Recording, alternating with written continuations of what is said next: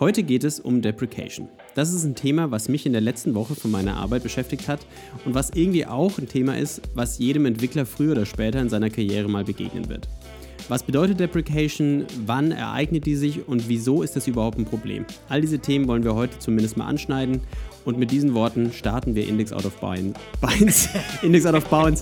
Los geht's. Ja, also erstmal mega interessantes Thema auch. Ähm, ich glaube, wir scheren heute einfach so unsere bisschen persönlichen Einsichten und du hast das Thema ja auch mitgebracht. Also ich, ich glaube, es gibt keinen besseren Start in das Thema, als wenn du einfach vielleicht mal kurz so abstrakt abhandelst, äh, wie du dem Thema begegnet bist zuletzt. Ja, also ich finde, Deprecation ist so ein Thema, was man irgendwie schon mal gehört hat. Manchmal tarnt sich Deprecation auch als Migration, ähm, was man vielleicht mal gehört hat. Das heißt, ich bringe irgendwie neuere, ich bringe eine neue App-Version raus und meine aktuelle App-Version oder meine vorherigen App-Versionen, die sind schon draußen bei Nutzern. Das heißt, deswegen ist es meiner Meinung nach ja auch ein Thema, was irgendwie erst später in der Karriere einem betrifft, weil ganz, ganz lange entwickelt man ja immer nur Anwendungen für sich selbst. Und je nachdem, bei welchem Arbeitgeber man ist, ist es ja auch so, dass man vielleicht Apps entwickelt, nicht für sich selbst, aber trotzdem benutzt die keiner. Deswegen spielt Deprecation keine Rolle, ja, wenn man jetzt ja. bei irgendwie noch einem Startup oder so ist. Mich persönlich hat das jetzt quasi letzte Woche ähm, ziemlich krass erwischt, weil wir da eben Breaking Changes bei einer Anwendung introduced haben, die wir jetzt ausspielen müssen, ähm, wo wir schon Nutzer haben, die diese App benutzen und damit eben diese Backwards Compatibility ähm, gewährleisten müssen. Und da ist mir erst aufgefallen, was für ein krasser Schmerz das eigentlich ist. Vor allem, wenn du halt schon mehrere Versionen draußen hattest, beziehungsweise halt die Anwendung irgendwie komplexer ist.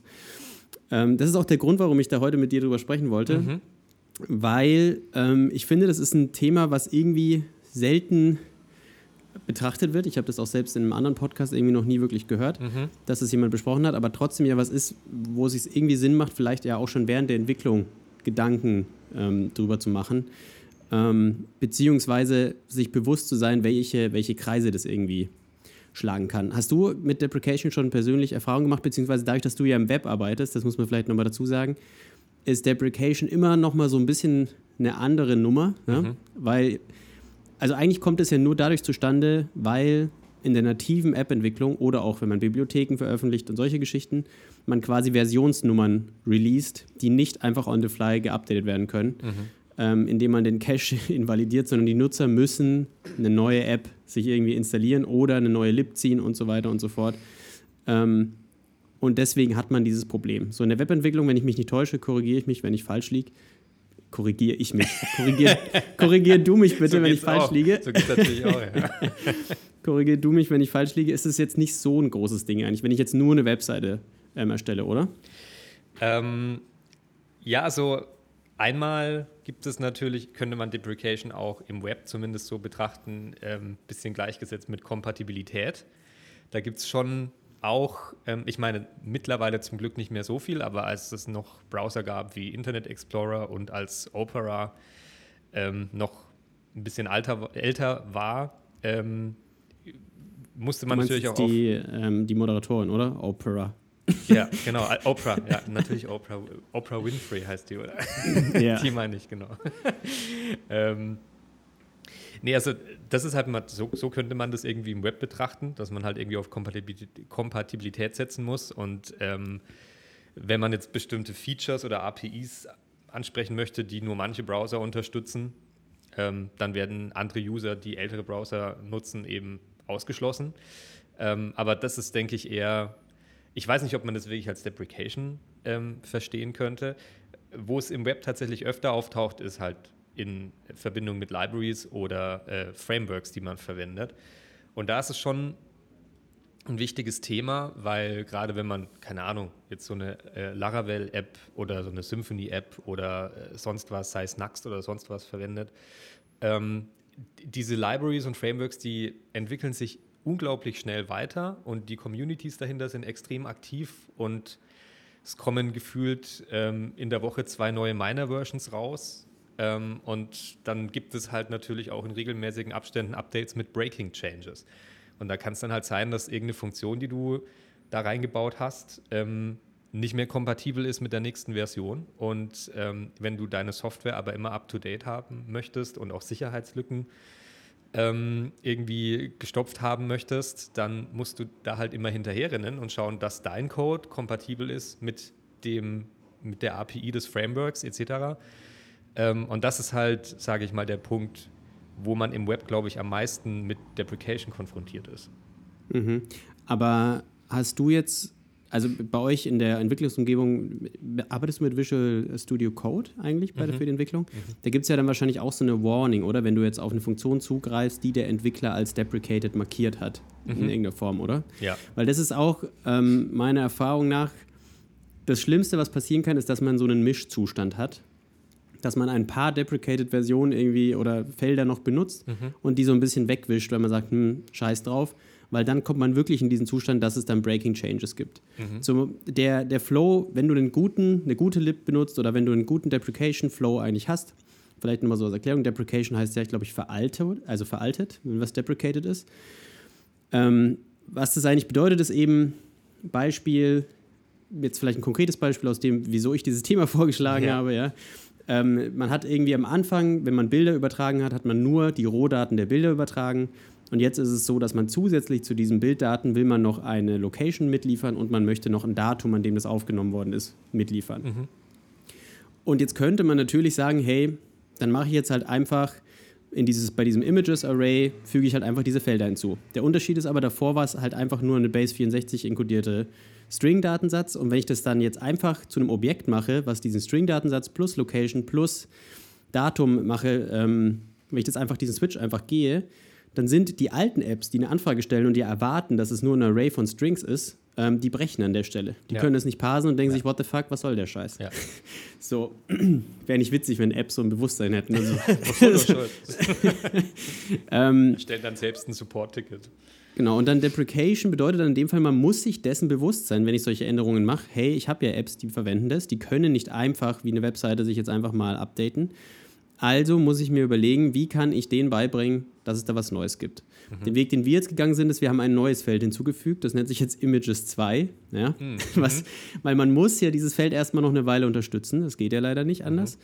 Mhm. Ähm, und da ist jetzt eben dieses Array drin von Objekten, was mhm. alle, alle Felder beinhaltet. Ja. Ähm, also einen ähnlichen Approach, falls du nicht da noch was ausführen wolltest. Nee, nee, bitte. Okay.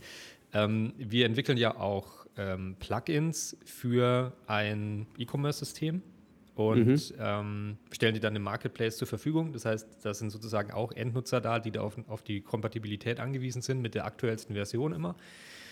Da muss man auch einerseits hinterher rennen und auf der anderen Seite ist es äh, da auch ähnlich gelöst worden. Da gibt es zum Beispiel ein, ähm, eine Media Field Komponente und in der ersten Version war die ziemlich buggy. Und statt dass ähm, sich die, diese Plattformentwickler ähm, oder Framework-Entwickler gedacht haben, okay, wir fixen jetzt dieses Field, haben sie das ganze Ding irgendwie nochmal neu erdacht, weil es wahrscheinlich irgendwie Sinn gemacht hat, sich das nochmal neu, äh, komplett neu zu konzipieren.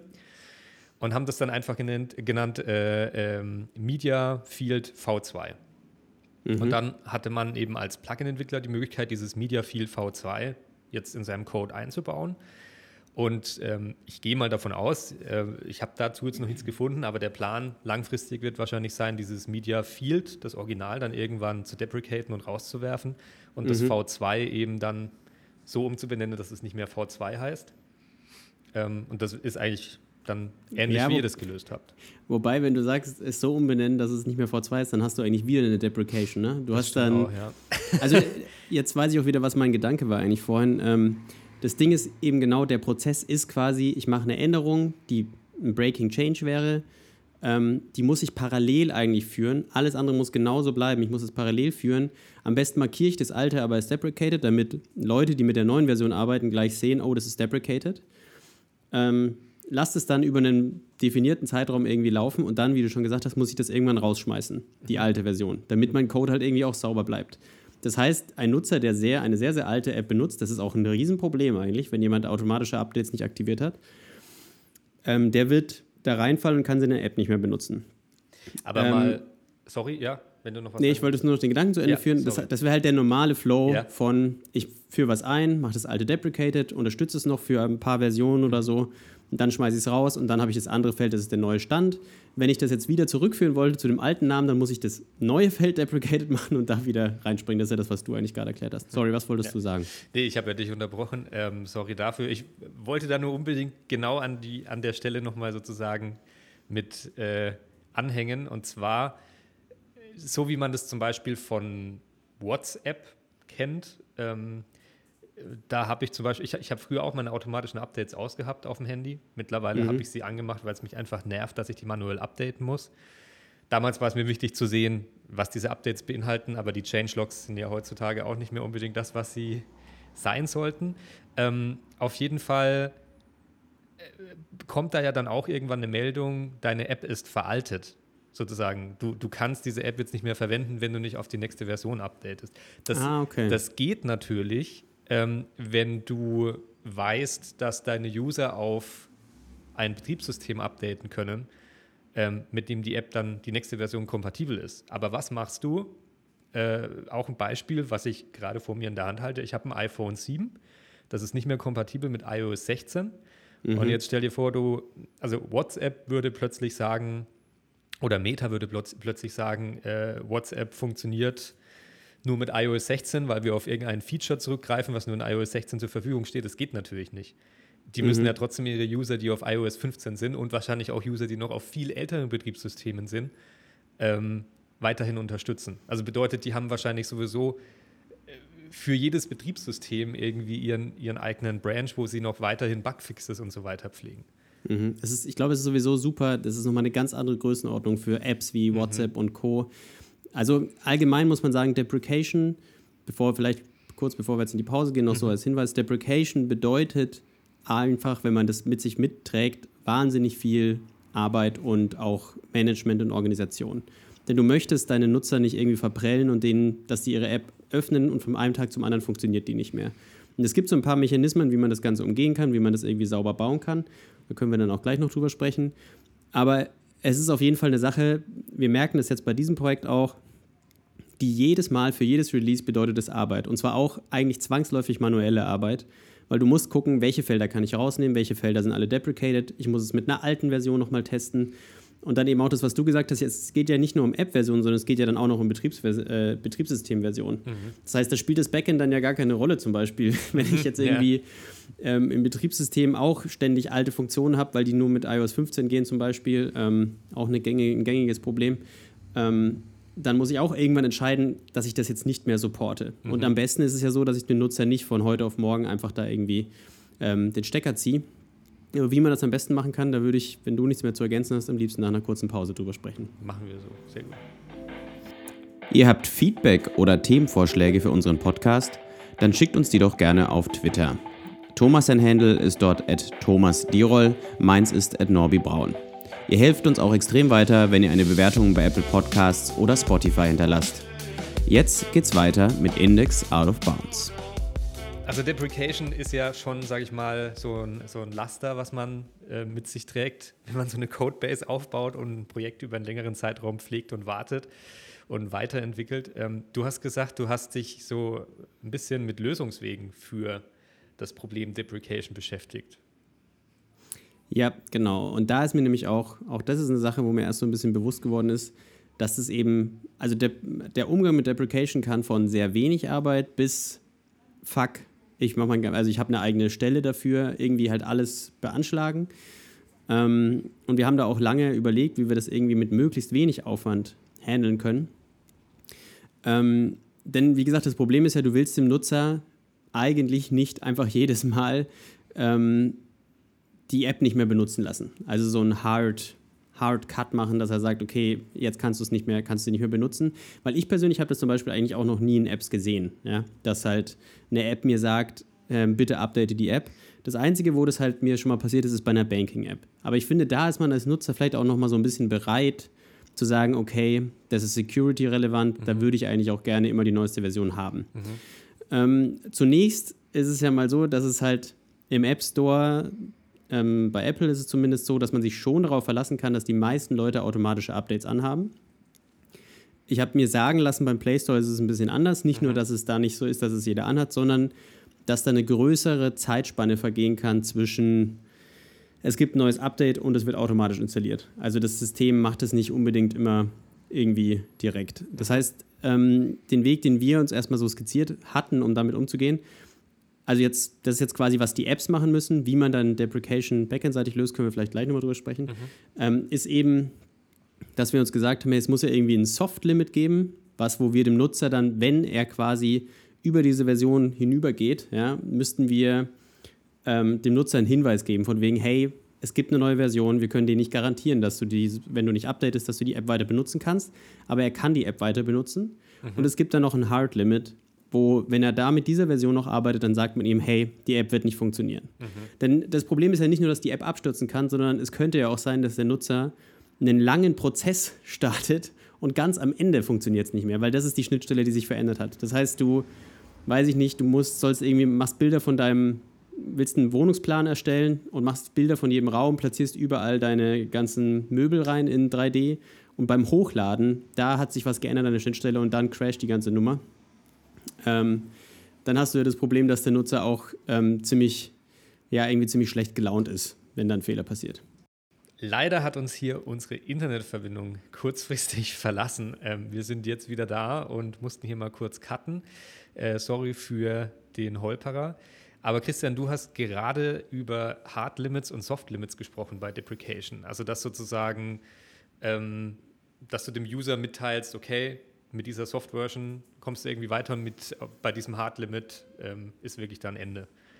Genau, ich glaube, was ich noch am Ende gesagt habe, ist, dass, dass das auch wichtig ist, dass man das eigentlich beim App-Start macht, damit der Nutzer nicht in einem langen Prozess reingeht und dann am Ende des Prozesses erst feststellt, meine App ist nicht kompatibel und dann kann er den nicht abschließen. Mhm. Weil also es gibt nichts Schlimmeres, als wenn ein Nutzer, also lieber dieser hässliche Prompt, als dass dein Nutzer am Ende von, er hat 20 Minuten irgendwo reingesteckt, das kann er nicht hochladen, dann ist die ganze Arbeit verloren, weil dann ist der Nutzer auch verloren, vermutlich. Mhm.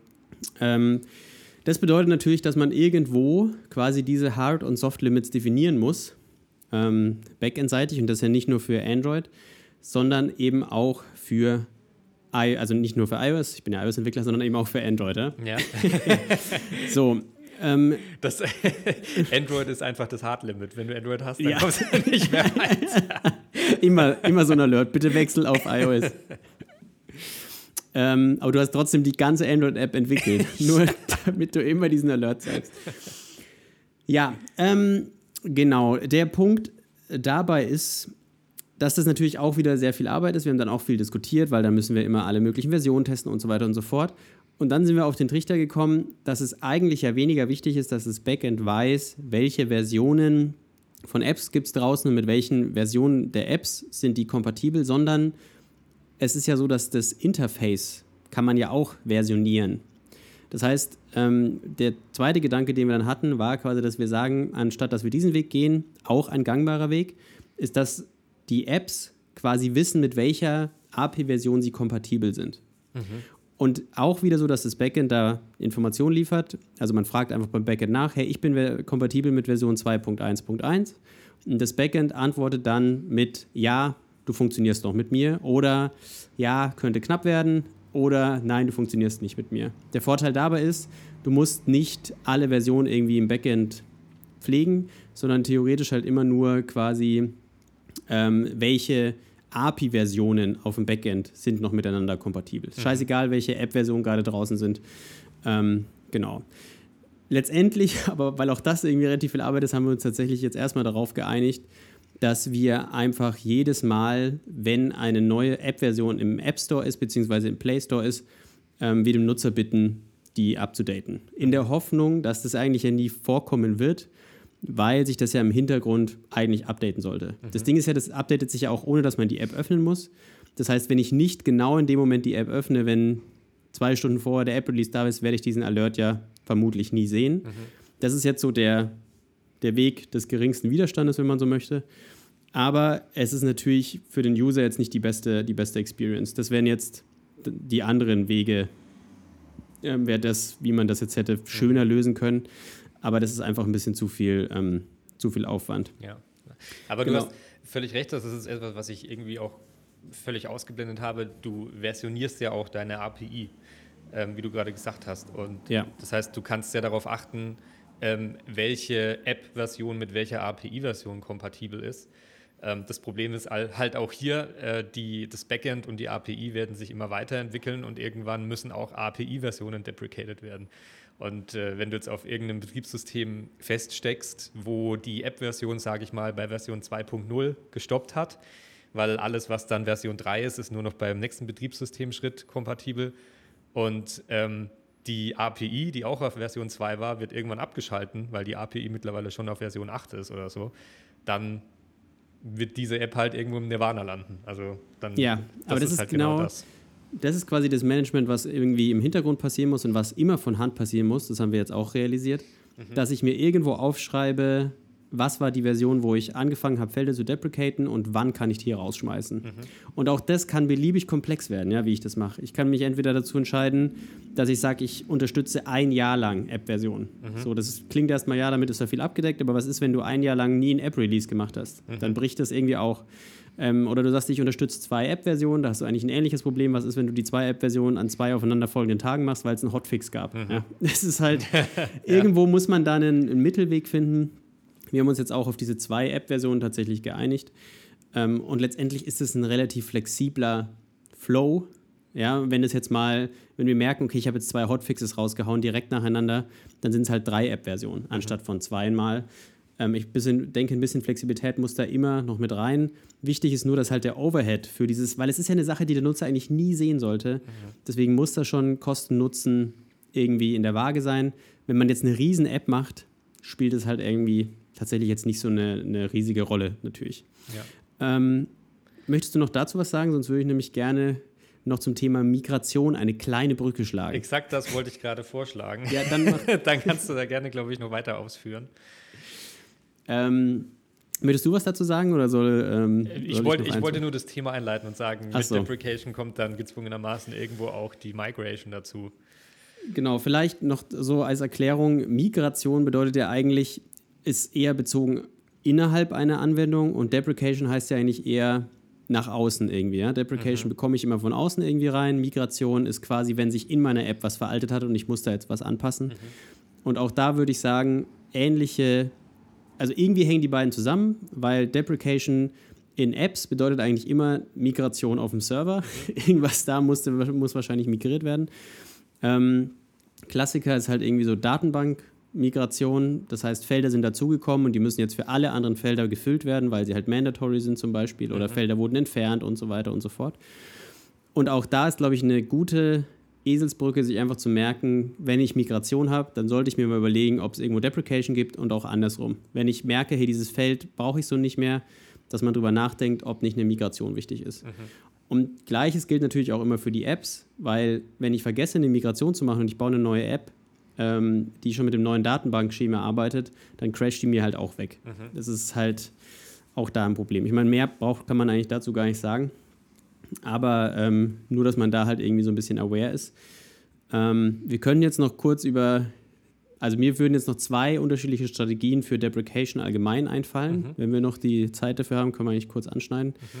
Ähm, Thomas, du hast ja die eine schon angesprochen mit dieser Versionierung. Magst du da kurz umreißen, wie, was du das damit gemeint hast, mit der Versionierung von Backend-APIs?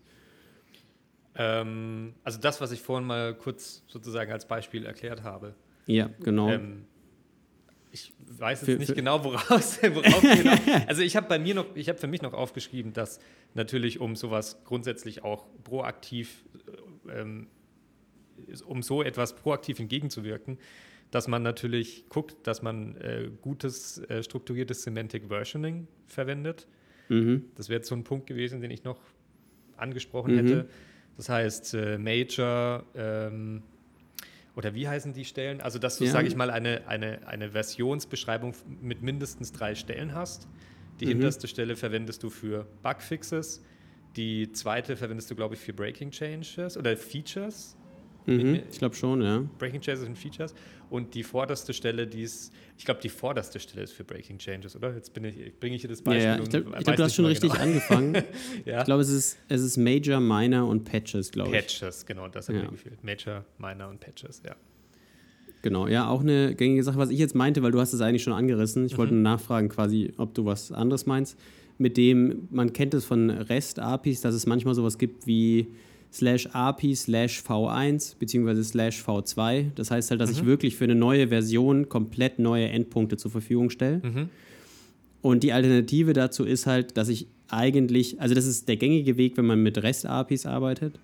Und wenn man jetzt aber mit sowas wie GraphQL arbeitet oder auch mit REST, würde es auch gehen, ist, dass man tatsächlich bei V1 bleibt, aber in den Objekten einfach neue Felder hinzufügt. Mhm. Und da halt sagt, im GraphQL-Schema kann man das schön dokumentieren, dass man sagt, das ist deprecated.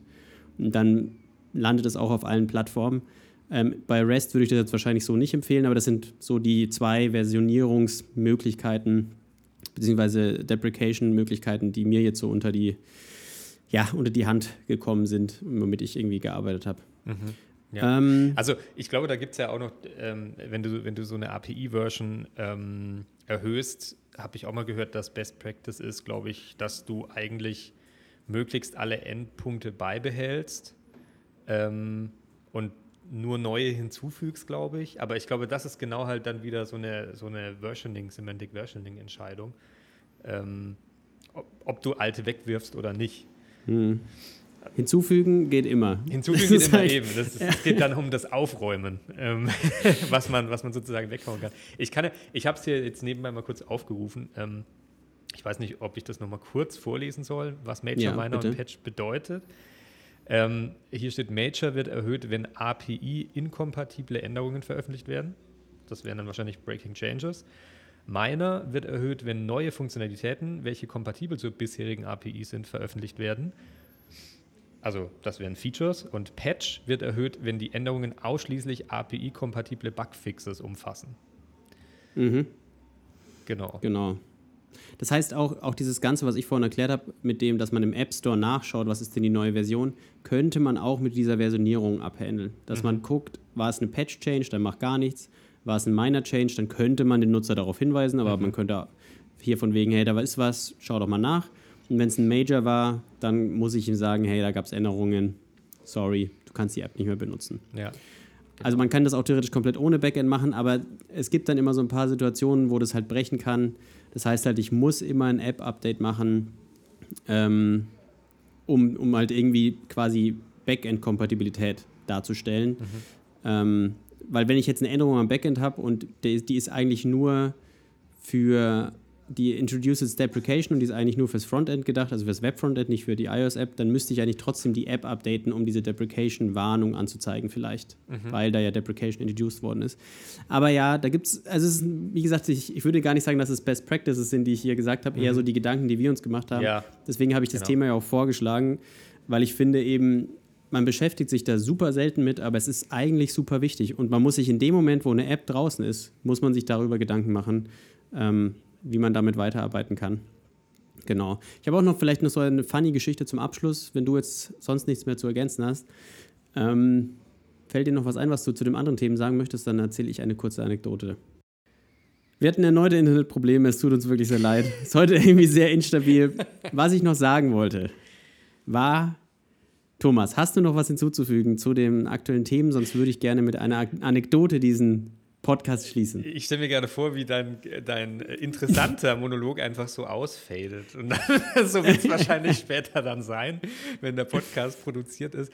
Ähm, ich hätte noch, weil wir ja zuletzt auch über Git gesprochen haben, vielleicht noch eine, eine kleine Sache erwähnen. Und zwar finde ich, ähm, also was, was auch zu Deprecation passt, ist dieses Cherry-Picking, was, was Git ermöglicht. Weil was machst du, wenn ähm, du eben ein Breaking Change hast und eine Versionsnummer weiterführen musst und auch weiterhin mit Patches äh, versehen möchtest, aber du möchtest auch neue Features hinzufügen.